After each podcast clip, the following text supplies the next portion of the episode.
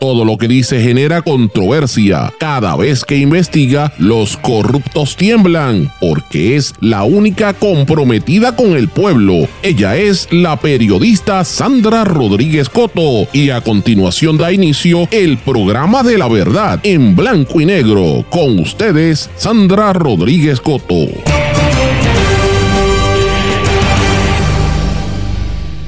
Arde La Palma. Tiraeras entre Jennifer González y la secretaria de Recursos Naturales demuestran la guerra interna entre los PNP. Bienvenido a su programa en blanco y negro con Sandra para hoy martes, primero de agosto de 2023. Les saluda Sandra Rodríguez Coto. Sigo ronca, pero estamos vivas. La tiraera entre Jennifer González y la secretaria de Recursos Naturales, Anaí Rodríguez, demuestra las peleas internas entre los dos bandos que van a disputarse el liderato en el PNP. La secretaria Anaí Rodríguez se expresó en contra, defendiéndose de los comentarios que hizo la comisionada residente. Proponen salas especializadas para atender disputas entre proveedores de salud y aseguradoras.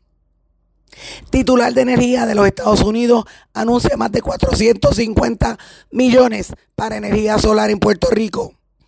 Recursos Naturales multa por casi un millón de dólares a Faltera que robó agua subterránea.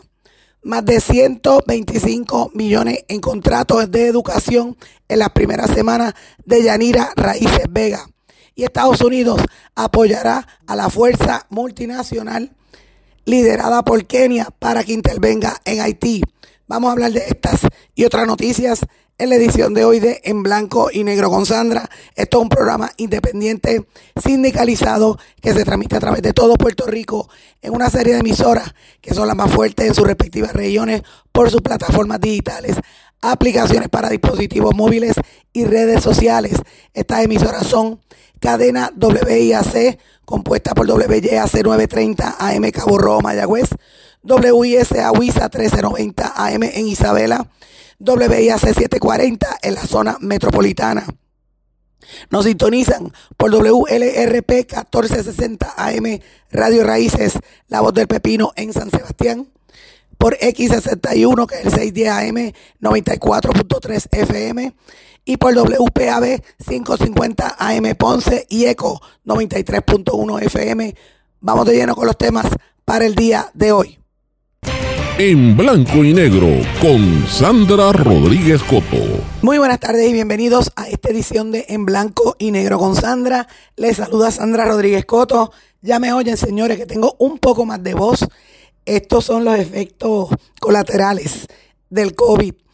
Que tanto que me cuidé cuando empezó la pandemia, me vino a dar, me, dio bien, bien leve. Realmente lo que hizo fue quitarme la voz y eso para mí es mortal porque dependo de mi voz para mucho. Así que ya ustedes saben por qué estoy hablando así, un poquito ronca. Eh, pero le doy las gracias a todos por la sintonía. Gracias por sus palabras de apoyo, los mensajes que hemos recibido a lo largo de todos estos días. Quiero darle también las gracias a mi hermana, queridísima amiga y hermana de la vida, Catherine Angueira, que me sustituyó en el día de ayer. Hoy estuve a punto de decirle que lo hiciera también porque mm, estábamos sin el servicio eléctrico, que también hemos tenido que hacer varias cosas, ¿verdad? Pero estamos aquí. Eh, y esto del servicio eléctrico es un caos, porque Luma nunca explica qué es lo que está pasando. Yo me enteré de lo que pasaba, por lo menos en Guaynabo anoche, por un video. Después de yo poner unos comentarios en las redes sociales, el representante Georgina Navarro hizo unos, videos explicando lo que Luma todavía es la hora, a esta hora de la tarde, no, no ha explicado qué pasa. Pero bueno, mis amigos, ustedes escucharon los titulares, hoy tenemos muchísimos temas de los que tenemos que hablar. Arde La Palma.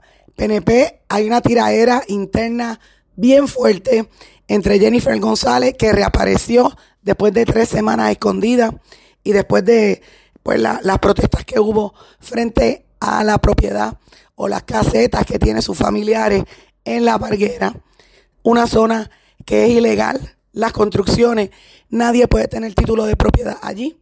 Quiero mencionar algo adicional sobre esto antes de hablar de Jennifer González. Hace más de dos semanas tenemos en nuestra propiedad, en, nuestra, en nuestro poder, un informe interno de una de las eh, ¿verdad? Eh, vigilantes del cuerpo de vigilantes de recursos naturales, donde retrató y le dio cobertura a todas las casetas que hay allí. Hay un montón de casetas. De hecho, ese mismo informe se le hizo llegar a la compañera Carmen Enida Acevedo, que publicó parte del mismo. Pero yo voy a publicar el documento entero para que usted lo pueda leer y ver quiénes son los dueños verdaderos, por lo menos que aparecen allí. Hay muchas casetas que aparecen con nombre, sin nombre o con nombres de personas que en un frente para ocultar al que de verdad construye de manera ilegal en esa reserva. Pero finalmente, usted sabe que la semana pasada la comisionada residente estuvo, eh, el marido de ella, en el Tribunal Federal llevando al, al, edificio federal a llevar una querella, buscar información y obviamente eh, esto viene después de las protestas. Ayer ella reapareció, hizo una conferencia de prensa donde expresó, entre otras cosas, lo siguiente. que la Secretaría de Recursos Naturales no fuera tan irresponsable de hacer eh, expresiones públicas cuando ni siquiera han culminado investigaciones y cuando hace públicos documentos internos de la agencia que ni siquiera le han enviado a las partes. Pero yo creo que ella tiene una función ministerial, pero que recuerde que no es una propiedad la que hay ahí, hay 110 casas. Yo no quisiera pensar que esto es exclusivamente porque son mis suegros, ¿verdad? Y todo el que esté eh, en contra de, la ley y del derecho, que le aplique la misma norma la misma. Ahora no puede ser exclusivamente eh, para una familia. Hay 110 residencias allí eh, y obviamente esta cumple con todos los permisos. Yo quisiera ver cuáles son esos permisos, comisionada residente, porque eso es una reserva, eso es ilegal, allí ninguno tiene título de propiedad y hasta el mismo Departamento de Recursos Naturales y las autoridades federales están investigando la ilegalidad de destruir el mangle como está ocurriendo en esta zona. Jennifer González también dijo lo siguiente. En Puerto Rico que están en el litoral costero no son solamente en Lajas. Tienes en Lajas, en Loíza, en Rincón, en Aguadilla, en Cabo Rojo, Boquerón, Bullé, pero aquí donde único se está haciendo un señalamiento eh, son unas propiedades que dicho sea de paso, cuando yo me casé con mi esposo, esa propiedad ya les pertenecía a mi suegro. Yo creo que esa propiedad tiene más años que yo. Eh, así que tratar de adjudicarme a mí una propiedad que no es mía ni tampoco de mi esposo. Segundo, el tratar de hacer insinuaciones eh, de cosas ilegales que no se han hecho allí exclusivamente a esa propiedad y no se ve ninguna del resto de las propiedades, me parece que tiene un, matiz eh, selectivo.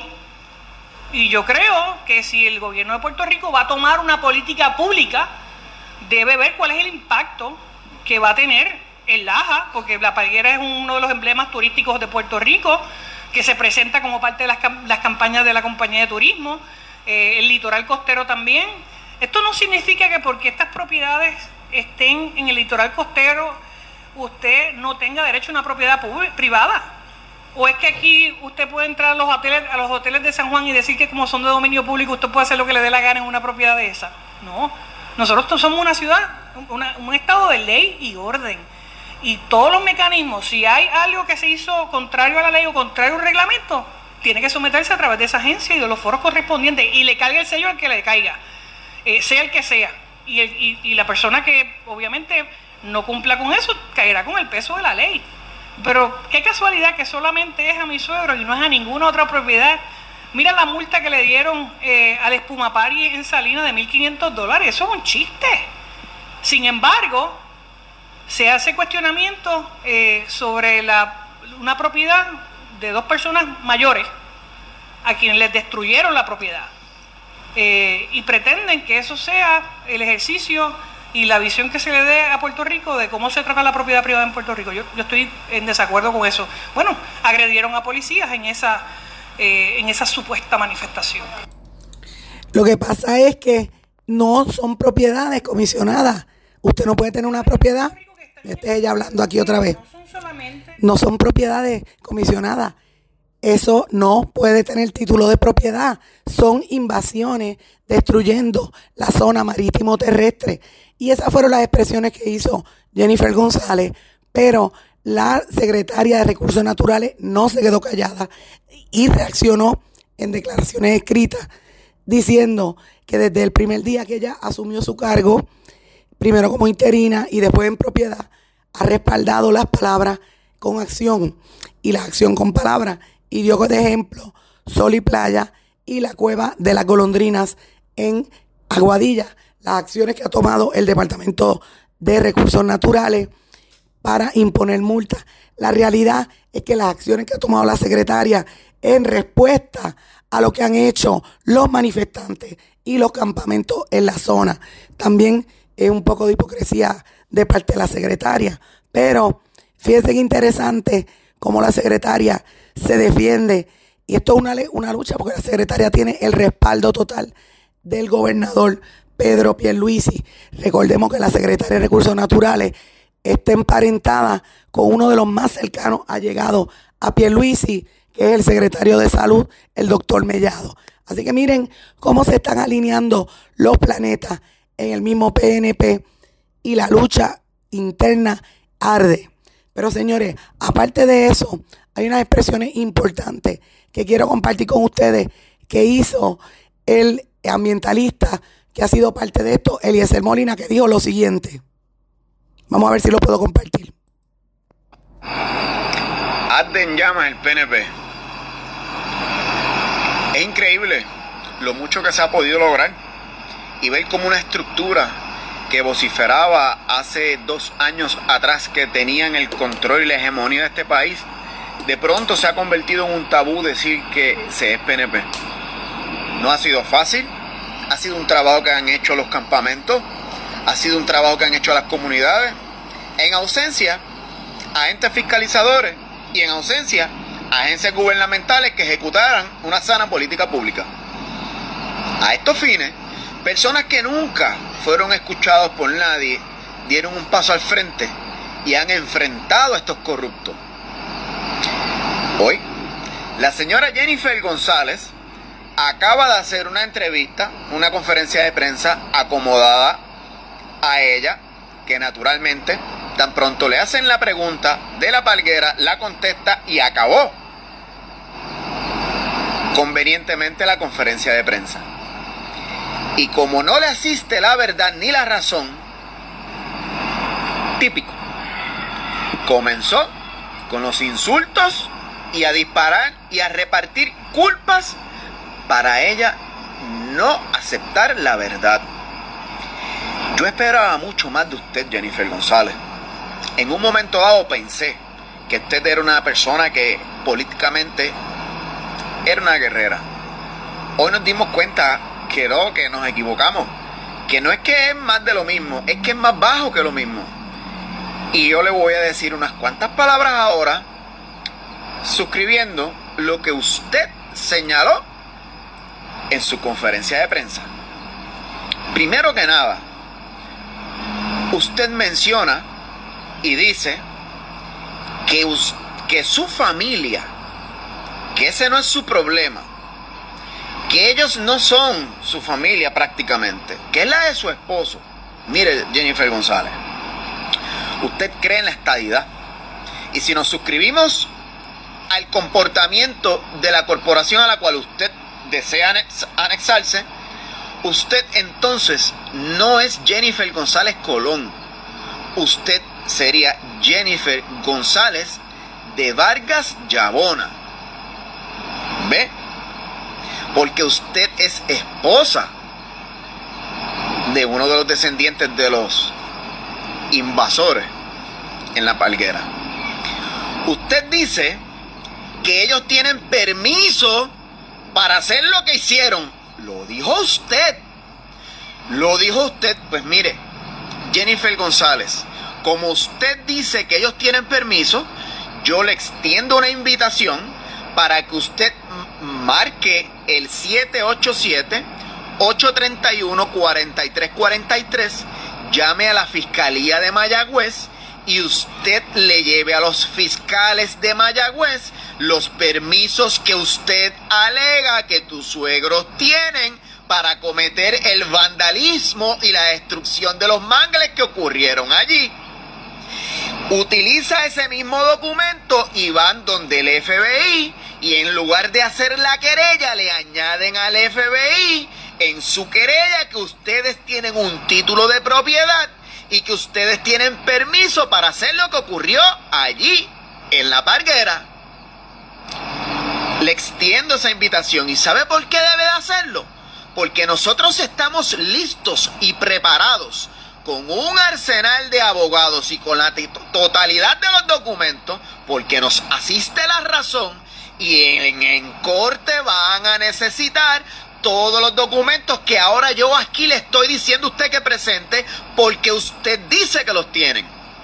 Y como usted dice que los tienen, el país está esperando que ustedes los hagan públicos y que los lleven a las autoridades pertinentes porque vivimos en un lugar de ley y orden. Usted dice que es que sus parientes son ancianos. Entonces, Jennifer González, si un anciano de 85 años comete un acto lascivo, entonces no podemos decir nada porque es un anciano, porque su edad es avanzada. Usted dice, Jennifer González, que eso está ahí desde antes que tú, que tú conocieras al Jovín. Usted tiene toda la razón se hizo mientras usted era eh, presidenta de la Cámara de Representantes, donde usted votó a favor de dar ilegalmente una concesión a esas casetas en bienes de dominio público. Y cuando tuviste el poder político, votaste a favor de la destrucción y de ir en contra de la ley. Usted dice, Jennifer González, que los manifestantes fueron allí a cometer vandalismo y destrucción de la propiedad. Jennifer González, mire, usted tiene que aprender a leer y tiene que buscar el memorando de entendimiento entre el cuerpo de ingenieros y el pueblo de Puerto Rico, el gobierno de Puerto Rico de 1978, para que usted vea el acuerdo para el manejo de esa zona que se convertía en una reserva natural donde dice que tienen un periodo de 12 años para ser removida, donde después ilegalmente en el 95 sale un reglamento que acapara entonces por la Junta de Planificación la sección de la palguera y establece cómo se van a remover todos esos lugares, todas esas zonas. Eso está ahí, Jennifer González, y una simple lectura, usted lo va a poder leer porque no tienes ni que interpretarlo y dice que no se pueden vender y dice que no se pueden heredar. Y la posesión de su familia de esa propiedad pasó posterior a este reglamento, el cual es ilegal porque va por encima del memorando de entendimiento. Y esto, Jennifer González, es lo que nosotros estudiamos.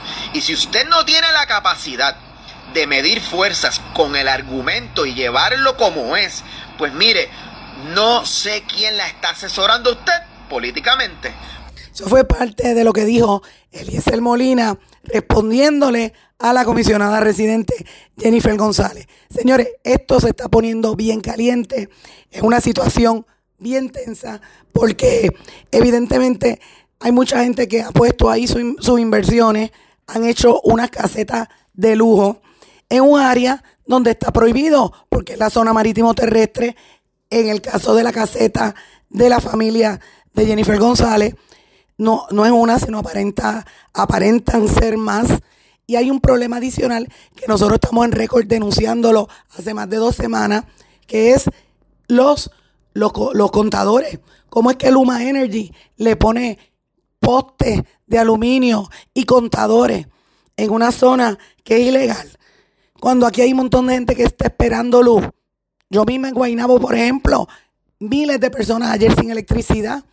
Todos los días le cortan la luz a diferentes pueblos. Ah, pero llega rápido y ponen unos, unos postes con unos contadores ahí extraños, nuevos, que un policía lo removió y todavía estamos esperando esa información. Nosotros lo dimos a conocer hace más de tres semanas por escrito y en este programa. Yo lo remito a que lean nuestras columnas y nuestros artículos en blanco y negro con Sandra. Nosotros lo denunciamos, en la realidad. Así que son preguntas sin contestar. Yo quiero mencionarles a ustedes también una situación adicional. Hay mucha especulación sobre quién tiene casa y quién no tiene casa en ese lugar. En el informe que preparó el Departamento de Recursos Naturales, que voy a hacer público hoy, tiene 140 40, y pico de, de nombres con direcciones, número de teléfono y nombres de personas que tienen casetas en esa zona ilegal. La semana pasada en, en este programa yo mencioné varios nombres de lo que se estaba hablando en la zona de personas que supuestamente tenían eh, propiedades allí de manera ilegal. Uno de los nombres que yo mencioné fue la ex fiscal federal Rosemilia Rodríguez y su hermana Mirza Rodríguez Vélez me escribió pidiendo que aclarara que ellos no tienen propiedad en la zona, que eso no es correcto, que ellos no tienen ninguna propiedad ilegal en la zona de la palguera. Así que lo hago constar porque fue uno de los nombres que se mencionó eh, por muchos de los residentes que nosotros vivimos allí cuando fuimos a cubrir el día de los incidentes donde arrestaron a manifestantes. No solamente se mencionaba el nombre de la ex fiscal federal, sino también de ex jueces como Pérez Jiménez y otros. Cuando ustedes vean el informe completo, usted va a ver nombres de figuras bien conocidas en Puerto Rico, empresarios, desarrolladores, hay también eh, eh, vinculados a la, a la política, pero no está el nombre, por lo menos en esa lista, de la ex fiscal federal Rosemilia Rodríguez ni de su hermana. Así que quiero dejar esto claro para que no vaya a haber confusión alguna. Es un comentario que han estado diciendo los vecinos de allí de la Palguera, que nosotros recogimos y dijimos en este programa, pero Mirza Rodríguez Vélez nos pide que aclaremos y lo estamos aclarando. Así que quería dejar eso que constara en el récord. Así que estoy ronca, pero lo quiero decir para que se sepa claramente. Y bueno, hablando de recursos naturales, también quiero mencionar otra cosa. La secretaria de Recursos Naturales acaba de multar por casi un millón de dólares a la compañía Salinas Ready Mix, una asfaltera que enfrentaba eh, unos querellas por hurto de agua subterránea desde el año 97. Miren qué relajo hay en nuestro país, cómo las compañías hacen lo que le dé la gana. Agua subterránea y tenía una orden desde el, desde el año 2008 la roba desde el 97 y la orden desde 2008 de Ceci desista y seguían robando agua. Así que el Departamento de Recursos Naturales acaba de imponer una multa de un millón de dólares con esta empresa de asfalto, Salinas Redimix. Y yo creo que es importante que la gente empiece a darse cuenta de que ya la gente, el público está muy atento a que no se siga destruyendo el ambiente, a que no se sigan robando los recursos naturales y los desarrolladores que están haciendo estos relajos, que lo están haciendo en todo Puerto Rico, cojan oreja. Dejen de estar haciendo estas cosas porque nos van a perjudicar a todos por igual. Destruyen al país completo por igual. Voy a una pausa. Regresamos enseguida. Esto es En Blanco y Negro con Sandra Rodríguez Coto. Esto es En Blanco y Negro con Sandra Rodríguez Coto. Y regresamos en Blanco y Negro con Sandra. Mis amigos, nuevamente le pido excusas si me oyen ronca, pero es que este, estos son los efectos del COVID. Me quitaron la voz, pero no el deseo de seguir reportando, así que tengo que hacerlo. Y más en una semana como esta, porque estamos en la semana de la prensa. A los amigos, compañeros de la prensa, a los periodistas eh, y a todo el personal que trabaja en los medios, vaya mi saludo, eh, un, espacio de solidaridad eh, para todos los periodistas de Puerto Rico.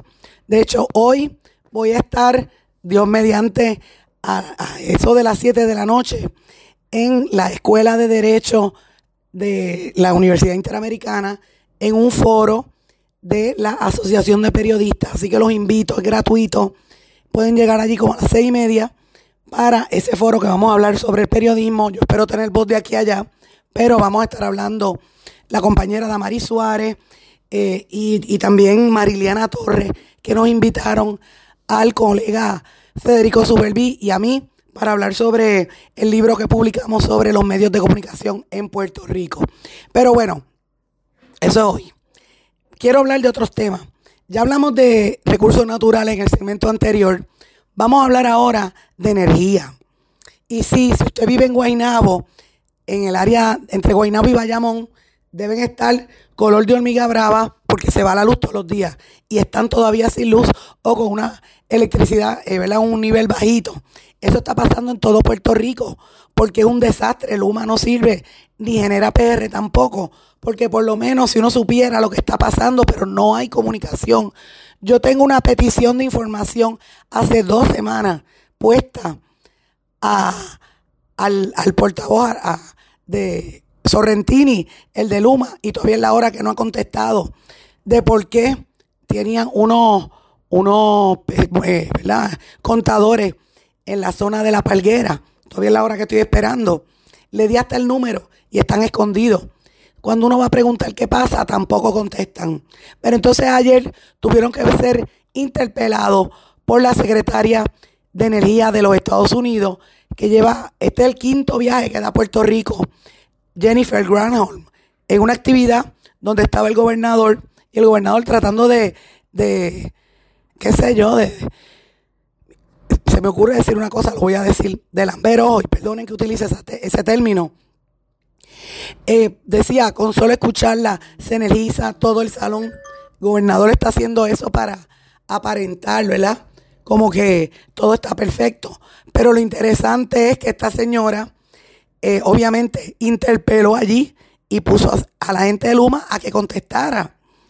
Esta nueva red eléctrica está partida en tres pedazos. La transmisión y distribución que es de Luma, la generación que es de Genera y algunas cositas que se quedó con Autoridad de Energía Eléctrica. Todo bajo la alianza público-privada. Pero todavía arrastran el problema. Los puertorriqueños sufrimos 570 veces más apagones que el resto de los ciudadanos americanos en la nación americana. Nos, parecemos más a Santo Domingo, que es un país independiente, que a, que a lo que aspiran ser parte de la nación americana. Y no hay explicación, porque el dinero está. ¿Por qué no está el servicio cuando el dinero se le ha dado? Esa es la pregunta. Entonces, ¿dónde está el progreso? ¿Qué es lo que está haciendo Luma? No es suficiente lo dijo la secretaria Granholm, dijo que el progreso no es suficiente, que tienen que ir más rápido. Y eh, esto es una supervisión directa que demuestra el fracaso de los políticos puertorriqueños que no han sabido echar hacia adelante nuestros problemas y tratar de resolverlos. Tiene que venir el americano a venir a resolver la situación y el caos que hay en energía eléctrica, que es, es increíble.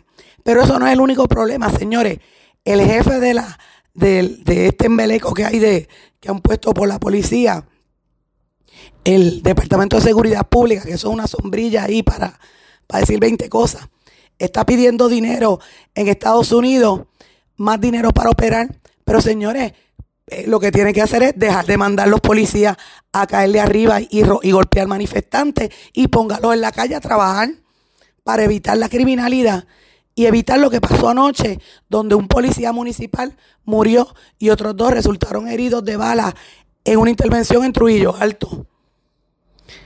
¿Qué pasa? Que la policía no está donde tiene que estar. Están protegiendo casetas ilegales en la palguera, cayéndole arriba a manifestantes, pero no investigan. Entonces el jefe de seguridad pública, buscando chavo, en vez de explicar lo que de verdad está pasando muy fuerte lo que sucede en Puerto Rico, señores. También quería mencionarles, hay una propuesta que ha hecho la senadora del PNP, Keren Riquelme, la que su familia tiene una iglesia donde estaban cerrándole el acceso a la playa en la zona norte, por allí, creo que es por, por Camuy, si no me equivoco, que esa zona por allí. Pues esta senadora está radicando una medida que propone que los tribunales establezcan ahora unas salas especializadas para atender disputas entre proveedores de salud y las aseguradoras, supuestamente para agilizar el recobro de los proveedores y atender la merma de profesionales de la salud. Y yo le digo a la senadora, senadora, ¿por qué usted no coge ese tiempo y ese, y esa, ese interés en fiscalizar el desmadre que hay en ACES? Fiscalice ACES, para eso se supone que esté ACES. ¿Cómo van a crear una sala especializada cuando se supone que solo haga ACES? No venga a decir que es falta de recursos. El problema es la incompetencia que hay en ACES, que impide que los proveedores reciban sus pagos. Y el hecho de que el mismo gobierno se está haciendo cómplice para que las aseguradoras se queden con todo el negocio de la salud. Ahora mismo que va a llegar una subsidiaria de MMM, otra más, que va a abrir aquí. ¿De, qué estamos hablando? A ver cómo que se llama esa otra, otra subsidiaria eh, de MMM que está llegando ahora a Puerto Rico para abrir en Puerto Rico. Entonces uno dice, bueno, ¿cómo es que se llama? Esta se llama este, Anthem y la otra se llama Carelon. Carelon. Dos empresas distintas, pero pertenecen a MMM y otras a Triple S y así sucesivamente. Siguen creando corporaciones para seguir quedándose con el dinero de la salud y no pagarle a los médicos. Esto es lo que provoca que los médicos, proveedores y todos se vayan. Senadora Riquelme, investigue por qué están abriendo salas especializadas y centros de salud, los planes médicos, cuando no se supone que sean proveedores también siendo plan médico. Eso es lo que tiene que investigar. Investigue la ineptitud de, de ACES. Investigue porque ACES insiste en seguir usando el informe actuarial de Milliman. Eso es lo que tiene que hacer, no crear una burocracia que realmente es difícil. Ya se sabe que hay una deuda de más de 55 millones de dólares, por lo menos en el año, en lo que va de año, con los proveedores. Eso es lo que tienen que hacer, señores. Ponerse a investigar lo que de verdad hace falta. Muy fuerte. Y mientras tanto, dos cosas que quiero mencionar.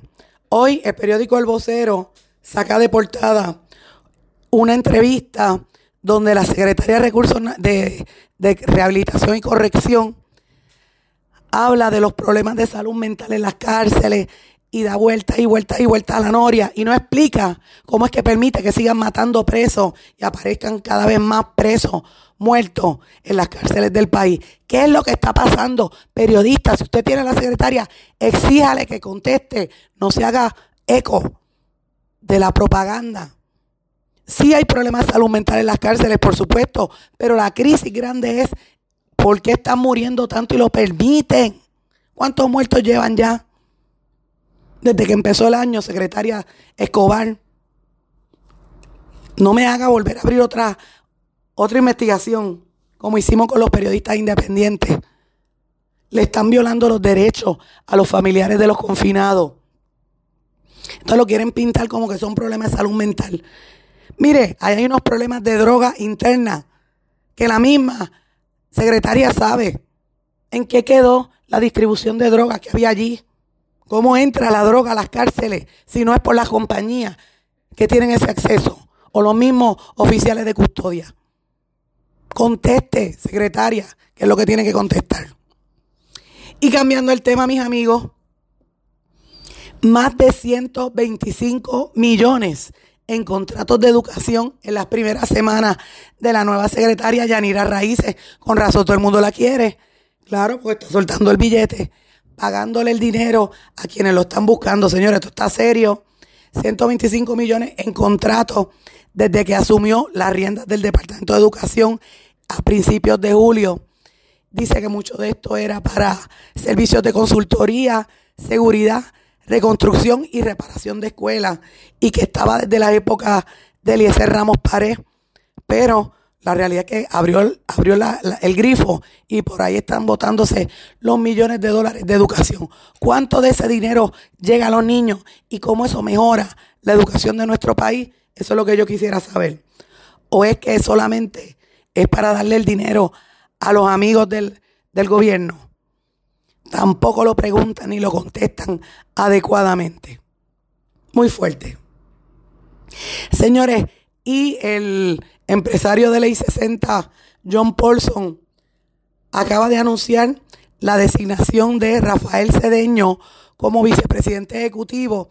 Parece que está dividiendo los negocios y eh, él va a estar a cargo de la parte administrativa de varios edificios, mientras que Fajad, el que aparece como uno de los que delató a Wanda Vázquez, eh, Gafar va, a mantenerse en United Collection, que es el concesionario de vehículos de Paulson.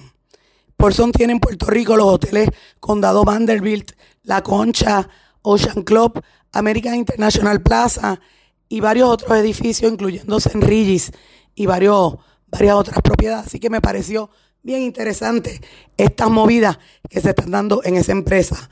Voy a una pausa, regresamos enseguida. Esto es En Blanco y Negro con Sandra Rodríguez Coto.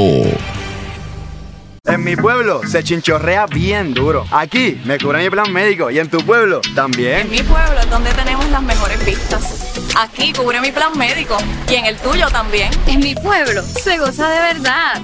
Aquí me cubre mi plan y en tu pueblo también. Plan de salud Menonita en todo Puerto Rico. El plan médico que te cubre con una extensa red de médicos, especialistas y laboratorios. Además, te cubre en el hospital de tu preferencia en cualquier lugar de Puerto Rico. Plan de salud Menonita. Quites el dolor de cabeza con sus obligaciones de contabilidad con los servicios que presta Villalba y Villalba Company. Directo, personal y con sensibilidad humana. Lo que se busca en un verdadero asesor de contabilidad para todo tipo de servicio de contabilidad, pago de IBU, pago de nómina, informes trimestrales y anuales y otros. Ofrecen servicio directo personalizado. Villalba y Villalba Company. Para orientaciones, su teléfono el 939-336-5774.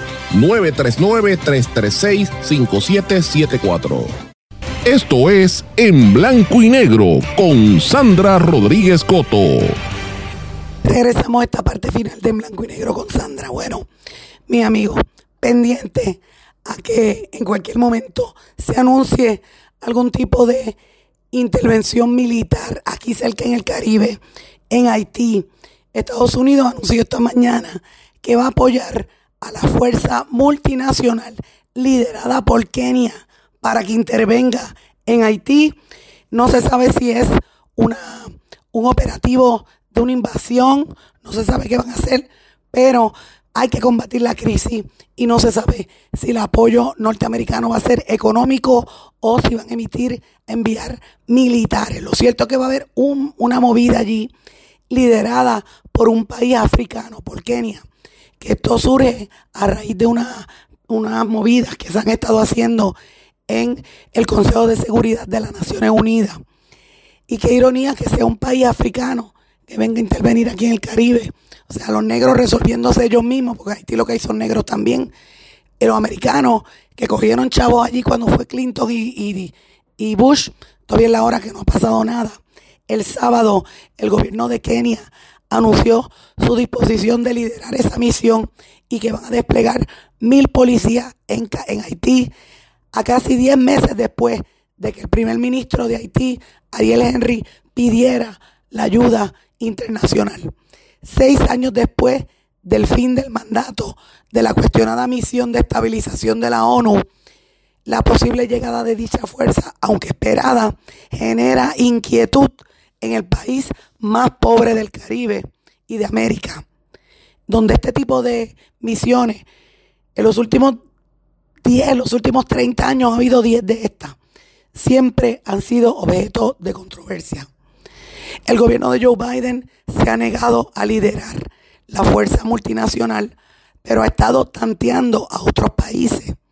Y obviamente la crisis grande comenzó desde el 2021 cuando unos, eh, unos, unos mercenarios entraron y mataron al entonces presidente Jovenel Moïse y de ahí para abajo eso ha sido un revolú gangas que controlan ciudades están utilizando la violación de mujeres y niños como método de guerra y el gobierno de la República Dominicana no da abasto. y de hecho está devolviendo las mujeres, incluso van a los hospitales a parir, las sacan de los hospitales para que no paran en República Dominicana, no quieren más haitianos allí. Es una situación muy terrible de la cual aquí en Puerto Rico no se está hablando. De lo que sí se está hablando, señores, es de cómo Donald Trump está ampliando su ventaja sobre DeSantis. Sigue al frente de los republicanos a pesar de todos los casos que tiene Donald Trump. En la última encuesta del New York Times, otra vez aparece con 54% de ventaja Donald Trump versus 17% de Ron DeSantis. Mire qué interesante. Chris Christie es el tercero. Eh, y pues esto demuestra cómo están divididos los republicanos en, en Estados Unidos. Señores, y el dueño de Twitter, Elon Musk, está buscando cómo crear una plataforma parecida a lo que es WeChat, que es lo que usan los, los chinos. Una, es un app donde tú puedes comprar, decir dónde está, tener servicio de mensajería, red social, todo en un mismo lugar. Pedir un taxi, pedir un Uber. Y esa, y esa aplicación te va, te va contando todo lo que tú tienes.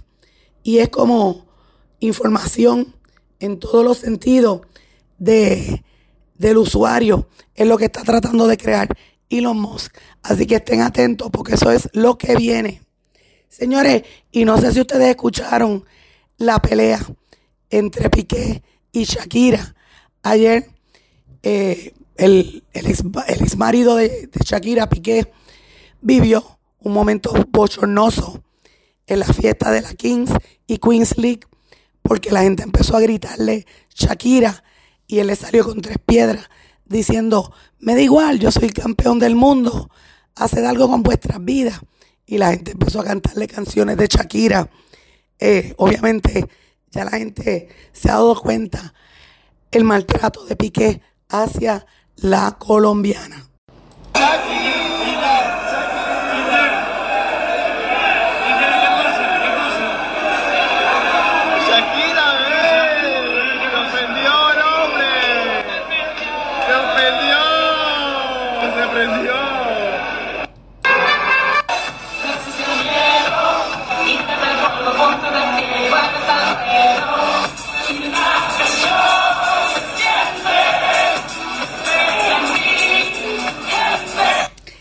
Esa es la gente que le ponía la música de Shakira y se pasaba gritándole a Piqué y Piqué estaba enfogonado porque no quiere que le mencionen a su expareja.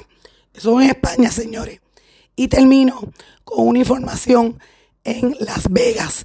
La policía de Las Vegas investiga a la rapera Cardi B, y rapera dominicana, por agresión a un fan con un micrófono. Ella parece que le echaron agua, un fan y Cardi se enfogó y le metió el micrófono hacia la persona del público y le están radicando una querella. Eh, y ese video se tornó viral. Esto viene después de varios días donde en conciertos le han caído y le han tirado cosas a los manifestantes, pero Cardi B no se iba a quedar dada. Pero la que va a salir trasquilada parece ser ella.